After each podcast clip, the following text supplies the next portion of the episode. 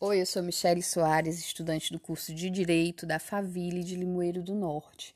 Vou falar um pouquinho sobre o filósofo inglês John Locke. John Locke foi um dos filósofos mais influentes da modernidade, um empirista britânico. O empirismo é a filosofia que reconhece na experiência a única fonte válida de conhecimento. Como empirista, ele afirmava que o conhecimento é proveniente da experiência, tanto na origem externa, que são a, é, a experiência adquirida através das sensações, quanto nas internas, através das reflexões. Com isso, John Locke negava radicalmente a existência das ideias inatas. As, as ideias inatas era tese defendida por Descartes. Locke argumentava, segundo ele, quando um homem nasce, é, ele possui uma mente como se fosse uma página em branco e a experiência vai preenchendo. Ele desenvolveu essa sua teoria na sua obra O Ensaio sobre o Conhecimento Humano. A teoria que ele desenvolveu nessa obra chama Teoria da Tábula Rasa, que ele fala sobre o empirismo, sobre como o indivíduo vai, através da experiência, adquirindo o seu conhecimento. Na parte política, Luke defendia a liberdade intelectual e a tolerância. Ele, como teórico político, ele defendia a monarquia constitucional, ele foi um precursor da democracia liberal, inclusive ganhando o título de pai do liberalismo.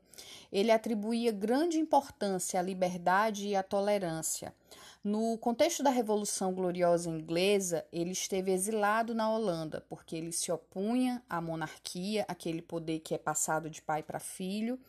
É, quanto a isso, ele acabou sendo exilado na Holanda, é, na época do rei Carlos II retornando à Inglaterra quando Orange tomou o poder, retornando, e nesse retorno ele desenvolveu outra obra muito importante, que é o segundo tratado sobre o governo civil.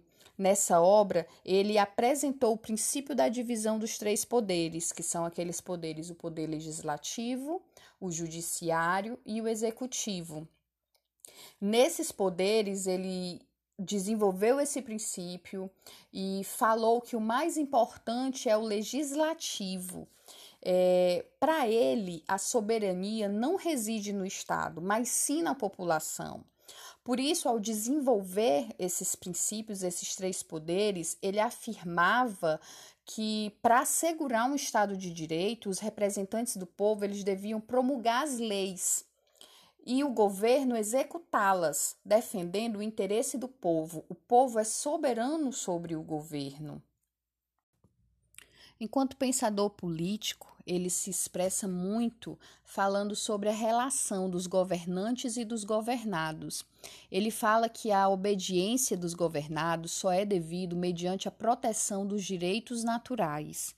É, essa proteção dos direitos naturais é defender a vida a liberdade e a propriedade.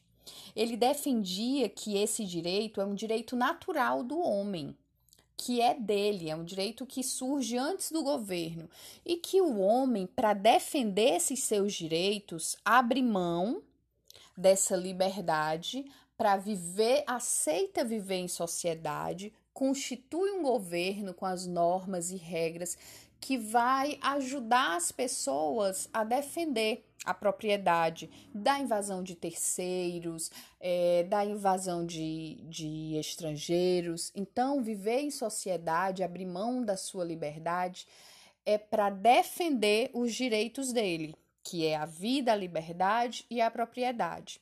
E que o governo está lá para defender isso, mas o povo é soberano. Se o governo não cumpre esse papel, se ele age em interesse próprio, esse governo é tirano e o povo, como está acima do governo, ele pode tirar esse governo no uso da força para defender os seus direitos, porque o governo ele descumpriu o papel para que ele foi formado, para que ele foi criado. Ele deixou contribuições de suma importância na política, na filosofia, é, na liberdade individual Um, as principais obras dele são Cartas sobre a Tolerância, dois tratados sobre o governo, Ensino acerca do entendimento humano e Pensamento sobre a educação.